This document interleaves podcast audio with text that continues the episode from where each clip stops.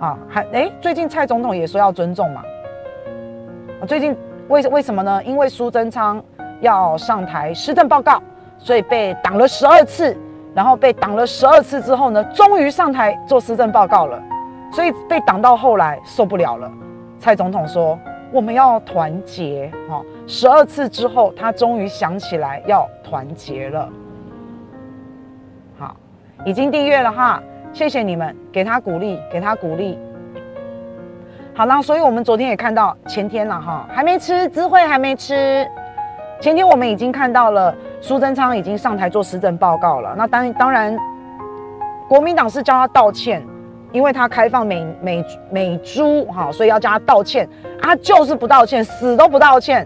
所以因为他不道歉，所以他就被杯葛了十二次。所以这十二次呢，他就是到了立法院，然后又不能上台报告。啊，到了立塔立法院，然后又被挡在这个咨询台底下，不能上台报告，啊，就是就是这样子。那其实也奇怪了哈，这丁怡铭他的爱将出包的时候，皇家牛肉面的事情的时候，啊，那个苏贞昌不是一天道了三次歉，那为什么他就不愿意为莱猪道歉？然后嘴巴很硬嘛，因为反正他很高傲嘛，啊，觉得猪烦死了，他就是非常的高傲。那或许他觉得啊，莱猪又不是我放进来的。莱猪是蔡总统开了一个记者会，说我要开放莱猪，就开放莱猪，也没有跟大家讨论过，所以不知道。反正他就是不愿意道歉，就是这样。好，那态度不高傲，又不承认错误，然后又不告诉大家接下来要怎么管理。然后总统还告诉我们，你可以选择吃或是不吃啊，哈。那我们是可以选择吃或是不吃，没错啦。那你好歹也让我知道莱猪在哪嘛？因为现在开放进口莱猪啊，它是不标示有莱克多巴胺的。他是告诉你这是美国猪，这是澳洲猪，这是哪里哪里的猪，但是它上面不会写有莱克多巴胺，它不会写，那所以你就不知道莱猪在哪啦。好，那很多好朋友他们是说，以后看到产地是美国猪，就一律都不吃。好，那一律我我是连我是觉得我连猪肉制品，我连猪我都不吃了。好，反正回教国家本来就没有在吃猪，然后我看他们也没有怎么样，不吃猪肉，他们也不会少一块肉。所以我觉得我要我要学回教国家，我也不要再吃猪肉了。所以你你要知道，他们昨天哦，施政报告施政报告又用一种鱼目混珠的方式，政府告诉你哈、哦，它就是不标莱克多巴胺，但是它有多标一些部位，然后它有多标一些货号，可是这没有用啊。好，它多标一些部位，譬如说以前可能标的比较少，可能只有二十几种。那现在标的比较多哈，有猪头皮也要标啊，这是猪耳朵，这是猪鼻子，然后这是猪眼睛，这猪嘴巴，哈，这猪头哈，它就是标了这些部位，那有什么用？然后这些部位加上了货号，那有什么用？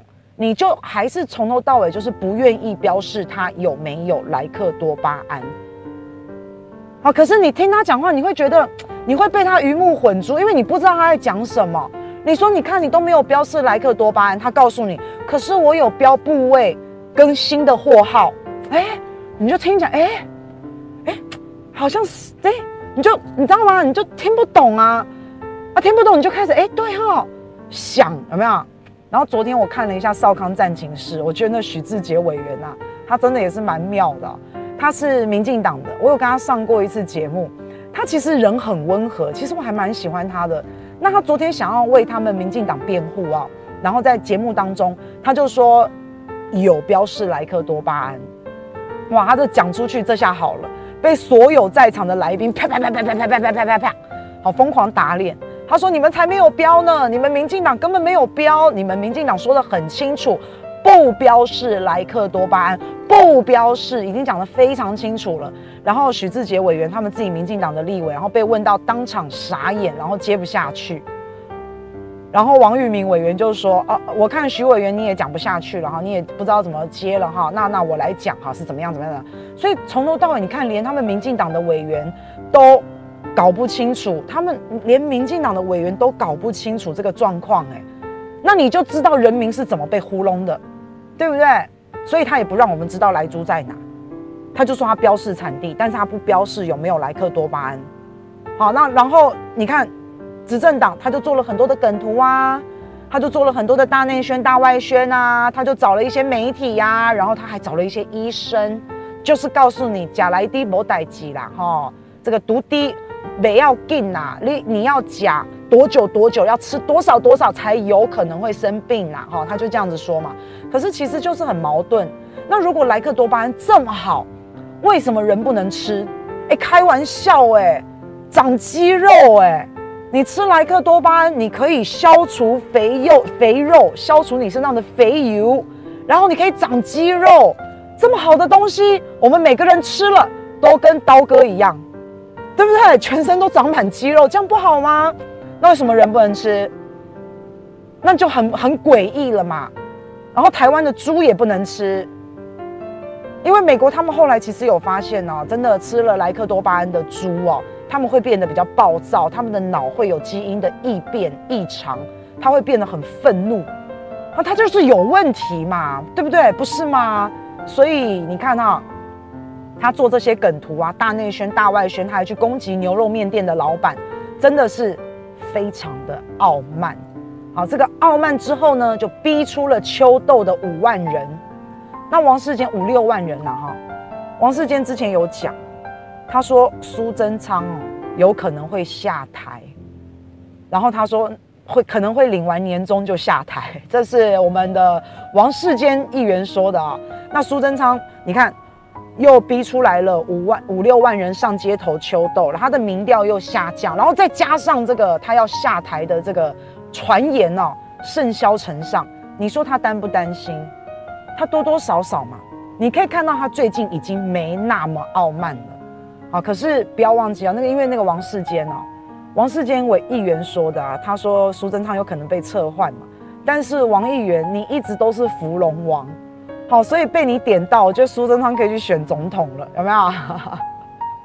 不过我们之前也讲到，应该不会那么快啦，哈，苏贞昌应该还会再做一阵子啦，他现在是这个满目疮痍、千疮百孔，还需要靠他挡一些子弹，不但有莱猪的问题，然后还有这个什么劳健保又要涨啦，哈。然后还有什么核食啊，等等等等等等，他还要挡一些子弹，啊，那反正苏贞昌跟蔡英文他们蔬菜这个不合也是众所皆知嘛。那像像苏贞昌，他不愿意为毒株道歉，啊，他有可能会觉得啊，这都是蔡英文放进来的，跟我关我屁事，又不是我放的，所以他不愿意道歉，很有可能是这样嘛。那结果无独有偶，蔡总统前两天。在讲中天换照的时候，中天换照被取消这件事，蔡总统怎么说的？啊，蔡总统说哈，呃，这跟总统府无关，这跟总统无关。那你这讲这样什么意思？你跟总统府无关，跟总统无关，阿里的艺术就是跟苏贞昌有关呐、因为你们两个就是就是就不是你就是他嘛，你们就是我们的行政首长、最高行政长官嘛，你们两个行政院跟总统是要配合的嘛，是要有默契的嘛。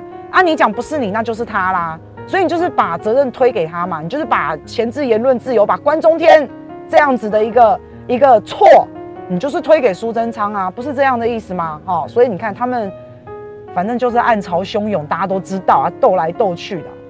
那反正这一次的行政院的一个施政报告，啊，十二次杯葛十二次，苏院长到了立法院的现场都不让他上台，然后最后。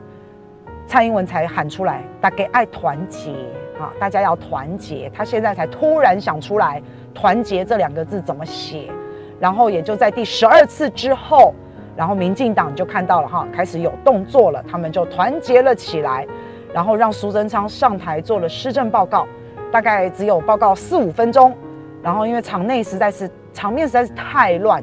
现场有，有大喇叭，然后有丢猪内脏，有丢丢水球哈。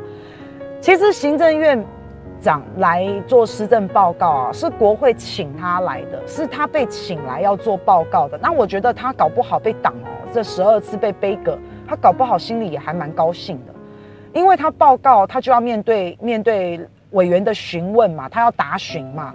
所以他可能答询，他也会很有压力哦。所以我觉得他不报告，他应该心里也是蛮爽的。而且而且，我其实是想听他报告，因为听他报告以后，我就可以知道他要怎么凹，我就要看看他是怎么凹的哈。那另外，其实像一些一些国民党的委员啊，民进民众党的啦，哈，像有一些委员，他们其实也很想要把握这个机会，借助这个舞台，他们有准备一些题库，有准备一些题目要来问苏贞昌，所以他们应该也很想要借由这个舞台，然后提出来他们的一些题目，然后要来跟苏贞昌做一个答询，这也是在国会当中的一个表现，尤其是新科的立委，他更要力求表现，所以有一些委员他们也是想报告的啦。好，那但是因为国民党说苏贞昌你不道歉就不让你上台，此话一出，我相信苏贞昌也想说太好了太好了，那就不要让我上台吧。啊，看你们搞到什么时候，看你们闹到什么时候，很尴尬，一直僵在那边，然后国民党也骑虎难下，有没有？好，还不道歉，那我们就继续杯葛，继续闹哈。那民进党他也不去排除你啊，就是哎，我就看你闹，我就让你闹。好，我也不跟你打，你就自己闹啊！我们就坐在底下看好戏，凉凉。反正拿了我们的纳税钱，拿了人民的纳税钱，坐在底下不用报告，不用上台，舒舒服服。我还可以看个影片，打个打个字，打个电动，还可以赖人家，哈，可以聊天啊。所以，但是这一次民进党有要排除了啦，哈，所以就有打起来。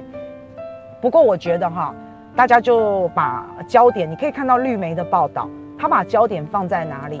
他把焦点放在国民党哈乱，好乱国会，国会乱源，他把它放，他把焦点放在这边，都丢猪内脏，恶心，好，然后扰乱苏院长上台做施政报告，他把国民党形容成很乱，然后意图用这种媒体的风向去炒，可是我还是觉得，我在这边还是要给国民党拍拍手，还是觉得国民党这次非常棒。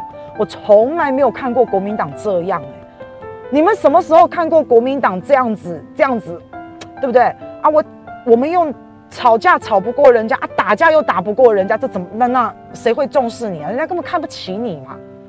所以现在国民党他有受到重视，他能够秋斗也动员出一些人，哈，秋斗算是一次的小胜利，然后再加上杯葛的十二次都被他杯葛掉了。你觉得苏贞昌？你觉得你们民进党？还能够那么还能够完全不顾国民党或是民意吗？不可能的嘛！所以国民党的抗争，国民党的闹啊，在野党本来就是这样啊！你们在野的时候，你们更夸张哦，对不对？好，那所以就看到了，所以我们还是要给国民党鼓励，给国民党支持啊！不然我们也没有人可以靠啦。我们没有第二党，在野党第一大党就他们啦。好，我们也就没有人可以靠了。那你看，让莱猪进口，民进党你本来就是理亏的。你还好意思打我们国民党的委员？你本来莱猪进口，你就是理亏耶！好，民进党其实自己完全不希望为了莱猪打架，因为这个这个议题哦是全民的共识，不愿意拿我们的拿我们的这个人民的安全、人民的生命财产。去换国家利益，这是我们全民的共识。我们知道走出国际很重要，我们知道国家利益很重要，但是我们不能拿健康去换。所以其实民进党他也并不想为了莱猪去做一些打架或干嘛的。所以前面十二次他们也都不排除，不排除国民党的这一些混乱的行为哈。那可能也有这样子的原因啊。但是我觉得国民党乱得好，哎，继续乱下去。啊，不然我们的声音他听不到，不然我们要怎么办？对不对？蔡总统你也说了嘛，听不到翻桌拍桌，对不对？Dominic 王你好，我觉得眼球 YT 影片是显示绿共大内宣，继续故意扯两岸问题，他们在利用台湾人情感，那就可以把八一七政府的烂演烂执政给掩盖过去了。绿共就是只会做公关和宣传，他们其他的东西什么也不会做。我觉得最好的方式就是专注谈内政，和我们结合公运团体，凸显他们的执政很烂。对，反正我们就全全方面、全方面的、全方面的进行吧。我跟大家报告哈，像这一次中天观台，你们知道有多少网红在讲吗？刚刚你所看到的眼球中央他在笑哈，当然馆长这不用说啊，波特王不用说，什么摄图日记，好多哦。几乎所有的网红都在笑，我们这个不算网红，我们这个叫直播主。其实直播跟影片是完全不一样的。怎么说呢？因为影片，影片你可以一路再录，重复，一直不断的，一直不断的录。可是做直播不是哦，做直播我就是现场当场可以跟你去去去做一个去做一个沟通，去跟你做一个辩论的。直播是这样子的。所以我真的觉得做影片的人哦，好，你们你们当然是很厉害啦，因为我做影片我我也觉得好累哦，当然是很厉害。但是你做出像影片，像像那个像那个什么眼球中央也好啊，波特王什么，我都觉得你们不知道是哪里拿了一大堆的资料啊，然后去去讲出这样子完全呃没有经查证、没有实事求是的一些一些话。波特王最近又做了一支啊，好，他只要蹭到中天，蹭到小粉红，他的流量就是高啊，不然其他流量都低低。那他又做了一支，我我真的已经懒得理他了，哈，因为他实在是。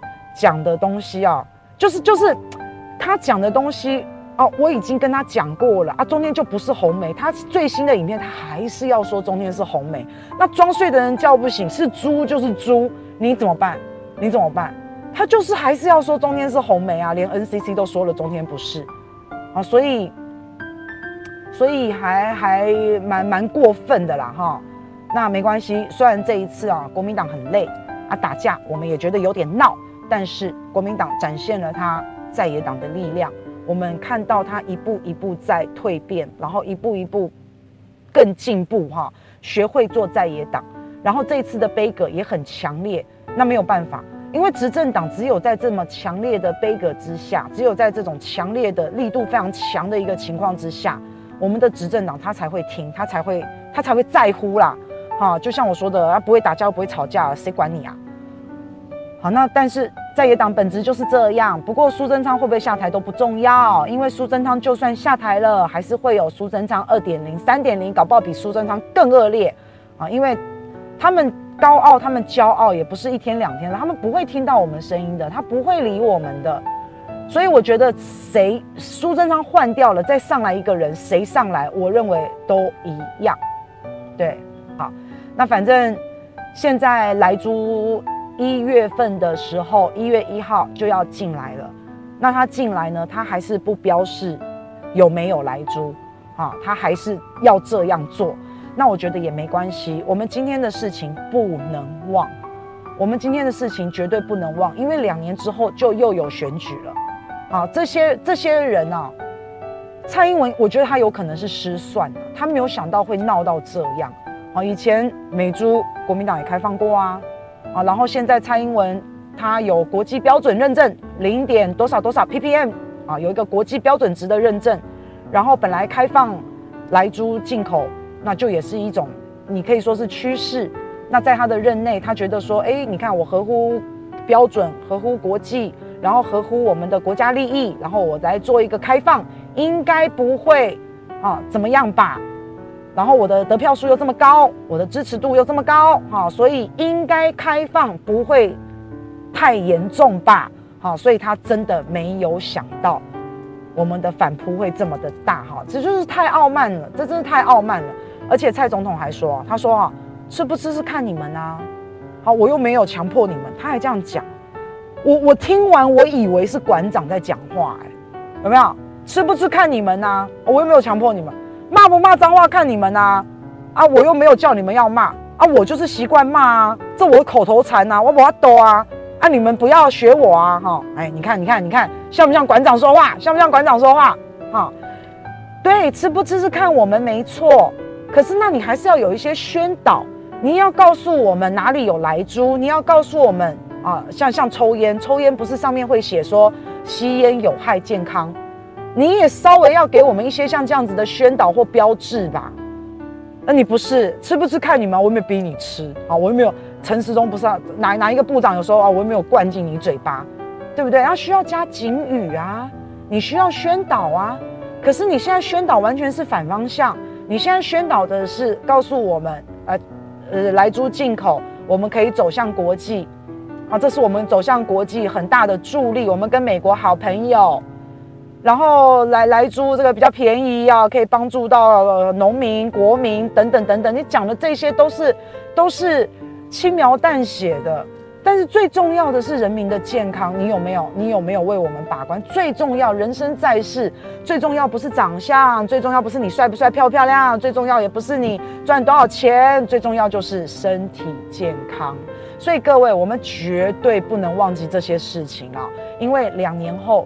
就有选举，选举的时候，昨天在打架的这些人哈，在立法院上面打架的你们这一些委员，你们谁挺莱猪啊？你们谁去跟国民党的委员打架，然后要保护你们的苏贞昌，保护他，让这个莱猪可以进来？我们一笔一笔的记在心中。两年后就要选举了啊，我们给他们好看，一定要一定要这样子。好，那让我觉得最好笑的，来来来来。你看看陈柏惟，哎呦，假你嚣张哦！国民党两只道具猪，若是进到议会逆议场，一定把它清除掉，不然气跨埋。你以为我一个不能打三十五个？哇！掌声自动响起，掌声鼓励啊！然后他呢？哎，这里是秀场是吗？你喜欢参加我们的迎向曙光的市集吗？好，你穿这样是什么意思？你你哎你，我跟你讲，不要只会作秀，普通贡草包就是安呢。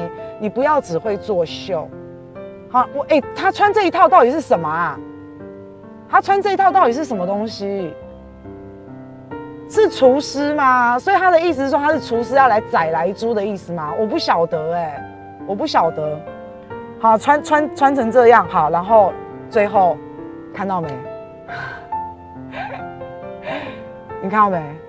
啊、哇！被打的脸都歪了，哎呦哎呦呦！他在这，他在这，已经快看不到他的脸了，脸都歪了。有没有看到？你不是要一打三十五？我怎么数？一二三四五，我怎么数？大概就十个嘛。一二三四五六七八九十十一十二十三十三个嘛。啊，你不是要打三十五个？你不是要打三十五个？好、你看。哦，我懂了啦。你一打三十五，但是你没有说你会打赢嘛，对不对？好，立博公你会打赢嘛？哈，他只对他只是他说他说我一打我一打三十五，那你看还有我们的郑正前委员，好，吴秉叡是苏贞昌的大弟子，还有小弟张宏禄，然后郑正前委员也受伤了，是不是？其实郑正前委员他真的很努力啊，这个郑委员真是蛮努力的，他是新科立委第一届第一届立委。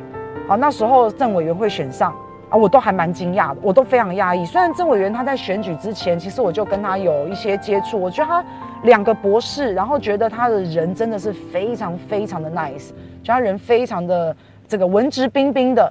嚯、他进到我跟大家报告哈，郑委员他在选举当天晚上开票的时候，他的对手非常的强劲。他的对手呢，已经花了大钱，然后把自己的服务处装扮成庆功宴的服务处，因为没有人想到郑委员会赢，好，所以那个时候他的对手哇，还还准备大肆庆功，结果郑委员赢了，新竹人为你们自己掌声鼓励一下啊，为你们自己感到骄傲。结果赢了以后，郑委员身为一个新科立委，他其实真的也没有让我们失望，他每次的立院的。抗争也好，好报告也好，都让我们觉得很惊艳，也是也非常的惊讶。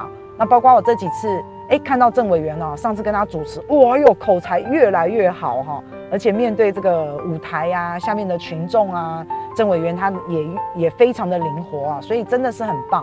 那尤其像郑委员上一次我们七一七的时候去包立法院的时候，要不是他从天而降一个票柜箱。底下的人哇冲啊！就因为他那个票柜箱有没有？对，所以也要给政委员鼓励啊。那他也受伤了哈，这个也我们也是很心疼啊。好，就希望他早日康复。那结果苏贞昌上台报告，报告完之后，大家应该都有看到苏贞昌那邪恶的一抹微笑。好，你看他报告完以后，哦，送给阿内哦，有没有看到？哎呦，他笑嗨嗨哦。有无哦，我欢喜哦，我欢喜，笑嗨嗨。对，昨天吴秉叡突袭郑正前，吴秉叡是谁？你知道吗？吴秉叡就是上一次去勒洪孟凯脖子，他去勒洪孟凯脖子的那一位。然后第二天我不是到吴秉叡的服务处吗？我我想，哇，我就直接直播就带进去了。我问他吴秉叡委员在不在？勒脖子很危险啊，下次不要这样。哦，可是吴秉叡委员对不对？那个吴秉叡嘛，可是吴秉叡委员那天不在，然后我们有发动一个，我们有发动一个，每个人打电话到吴秉叡委员的服务处，跟他讲说不能这样勒脖子。啊，还记得吗？对，那那一次，但他刚好不在。哎呀，奇怪，我怎么会做这种事啊？我当时一定是太生气了。对，我怎么会做这种事？我我有有有有有。好，所以你看看，你看看他的那个哦，你看看他的那个那个一抹微笑哈，那种傲慢，那种骄傲，真的是。对啊，郑委员被吴炳瑞打到流鼻血，真的很可怕。是，从小要练武功啊啊，这不一定。你看看陈柏惟被打成那样，陈柏惟你知道海龙有多强吗？你讲下国民党的党主席江启臣一起海龙哎，海龙那个部队有没有啊？三 Q 没当过兵嘛？好、你也把这个海龙当塑胶嘛？只有三 Q 你几个人娘了哈？好，这个笑死人了。陈柏惟委委员，你这个年轻力壮的，是不是？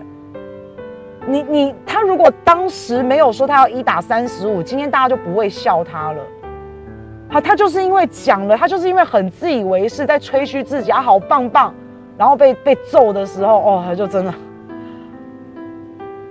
然后你看他看他那个那个样子，真的好，我觉得好像小混混啊、小流氓之类的那种感觉。然后你也看到了苏贞昌好像赢得了这种胜利的一抹微笑。好，没关系，嚣张没有落魄的久哈。我们的芙蓉王王世坚说，你快要下台喽，但是他有说哈，苏贞昌会领年终，会领到年终再下台，那我们就拭目以待啦。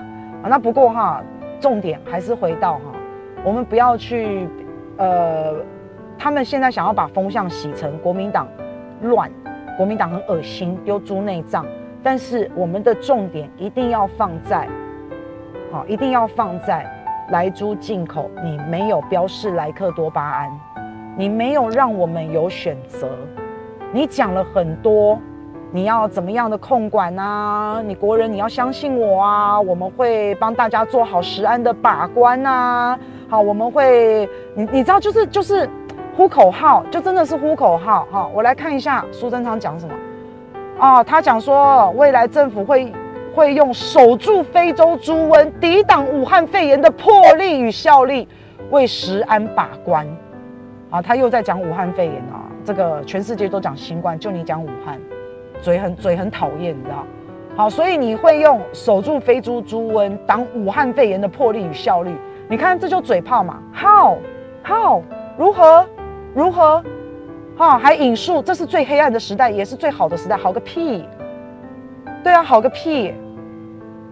所以他还说要守住台湾，你连毒株都守不了了，你守住台湾，好啊？那你说你要抵挡非洲猪瘟嘛？你要抵挡新冠疫情嘛？你说你要抵挡嘛？那在莱猪事件上你要怎么抵挡啊？你从头到尾都没有跟我们说你要怎么做嘛？从头到尾你你讲说你要怎么做？什么新增品相？然后这个是猪头皮，这个猪耳朵，这个猪鼻子啊！你从头到尾你都是跟我们讲说你新增品相，然后这些品相再新增货号，但你就是不标示莱克多巴胺。所以各位，我们头脑要清楚哦。好，当他们在说国民党，你看，你看都在乱国会哈。你跟他讲说，你跟他讲说，莱克多巴胺哦要进来了，毒株要进来了，啊，他不这样子做，在野党不这样做。执政党听不到我们的声音啊！现在重点是，你毒株要进来了，我们每个人都很可能会吃到哎啊，因为它都不标示，它不标示这个猪有没有莱克多巴胺，因为它不标示，这才是重点嘛。那你现在你要进了，你必须进了，你得进了，那你要为我们的食安把关，那就是要标示，除此之外别无他法，这就是要标示。对啊，然后你跟我扯，你以前非洲都猪瘟严格把关多么厉害哈。然后有没给我扯什么什么疫情？你给我扯这些多么厉害？然后你也在扯说什么要跨出去，要跨出去这个、国际，好说每个执政党执政都一样，哎，你公开丢，每个人执政都一样，所以国民党下台，好吗？啊，所以国民党下台了，我们也一定要让他下台。然后还说亚我们创历史新高，稳定亚洲四小龙第一名，等等等等等等，好，然后他保证。保证会实地查厂，逐批查验，货号溯源，清楚标示，市场稽查，从大到小一路紧盯，从海关到厨房，让消费者一目了然。对学校营养午餐也也严格把关。我跟你讲，这全部都是屁话，这全部都在骗。啊，就是告诉你，就是告诉你一些哈天花乱坠的。我好爱你，我好爱你哦，你是我这一生最爱的人，但是我不娶你。啊，不要再被骗了，我们都不是小孩子了。所以你看看他讲的这些，全部就是在骗，全部就是在鱼目混珠，连鱼目混珠，连他们民进党的委员都不知道。好，他讲这样子，民连民进党的委员上节目喽，上节目你之前是要做功课的呢。我不是在说许许委员没有做功课，他做了功课，他也看不懂啊，很明显是这样嘛。因为你看苏贞昌说的嘛，好，我们会严格把关，实地查厂，逐批查验。货号溯源，标示清楚，市场稽查，从大到小一路紧盯，海关到厨房，让消费者一目了然。学校营营养午餐严格把关。他讲完以后，你是不是以为哦，那就应该是你会标示这个猪有莱克多巴胺，然后这个没有，你应该会这样子做这样的标示？啊，没有，没有，没有，哈，没有，没有，嘴巴讲讲而已。他会告诉你啊，我又没有说我要标示莱克多巴胺，对，好，所以没有，都没有，啊。所以大家，大家就是这个看清楚，睁大眼睛啊！说不定吃莱克多巴胺就真的会像，就真的会长肌肉，好像长肌肉呢，就真的可以像这个刀哥这样。那可是另外我们有讲哈，从美国进口这个猪，进口这个冷冻冷链的这这些东西啊，冷冻的食品也要非常小心疫情哦。那这个是 Henry 哥给我的今天的。他他给我的报纸，这个是美国的，有没有看到？美国最黑暗的时期，哎，他们本来啊，美国哈，本来他们新增的疫情啊，这个他们的病例啊，每一天大概三万、五万，哎呦，后来选举的时候到了八万、十万，哦妈呀，一天十五万例耶，你可以想象吗？新冠疫情每日增加十八点五，在美国哦。你可以想象吗？增加十八点五万例耶，你觉得夸不夸张？这是这是美国目前的情况哎。那这两天是美国的感恩节，那美国人呢？他们感恩节他们就是要回家跟家人团聚。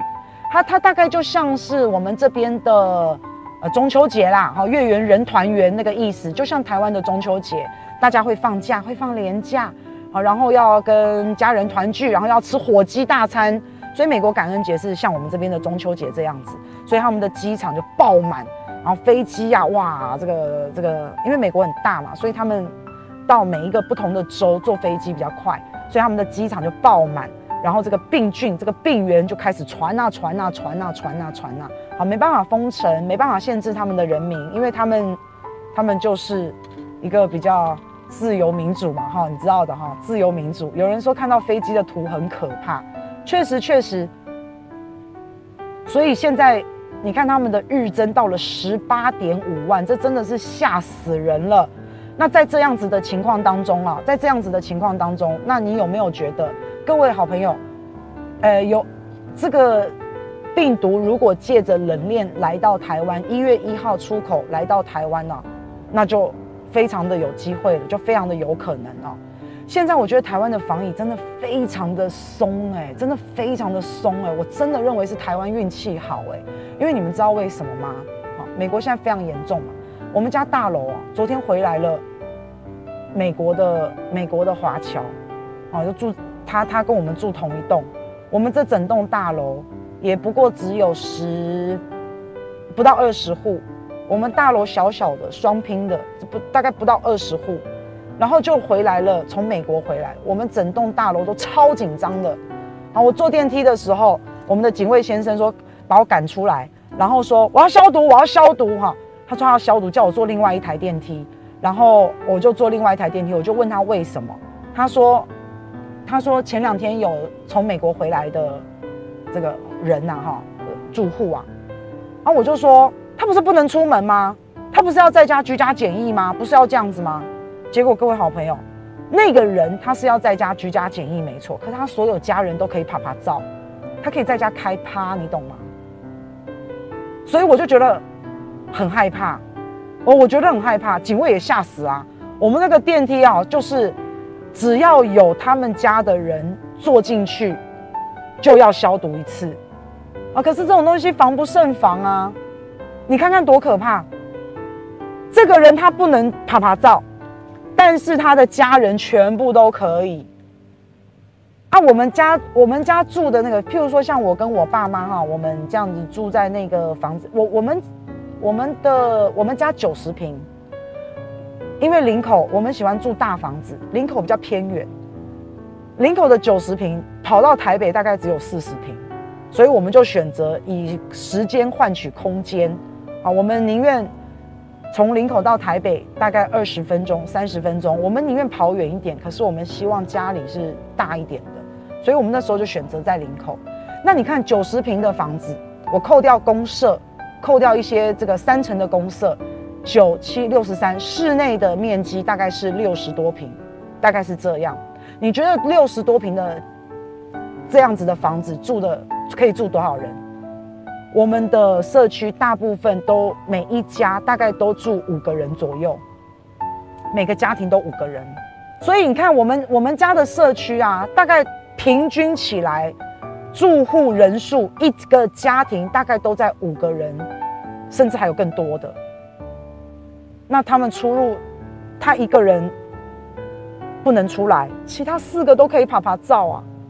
哦，我们就很担心啊，希望他不要开 party 啊，希望他不要找人，希望他不要找人来他家里玩呐、啊，哈！我跟你讲，我现在啊进电梯哦，我的那个钥匙给我，我现在进电梯，你知道我都怎样吗？哈，我都是拿这个钥匙哈，我都是拿这个钥匙去按电梯，咚，把它按开，然后再丢丢，再丢丢，然后再丢丢，就是那个感应器嘛，就丢丢感应了以后，然后再用这个钥匙按几楼，然后再按关门。然后我什么都不碰，我就站在里面这样子，什么都不碰。而且有人跟我同一坐电梯，我就不坐。我不喜欢跟人家坐同样电梯。嘿，对。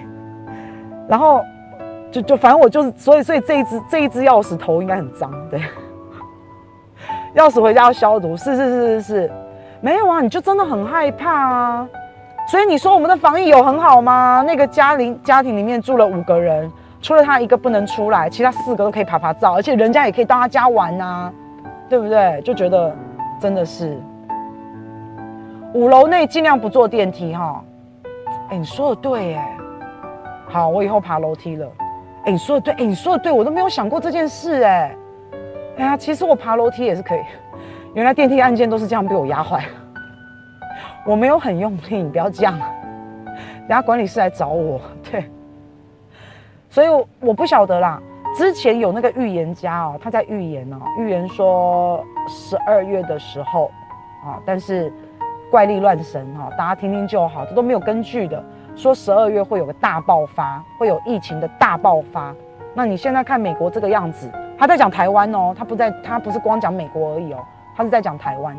那你现在看这个样子，嗯，如果真的要有疫情大爆发，你好像也不会太惊讶嘛。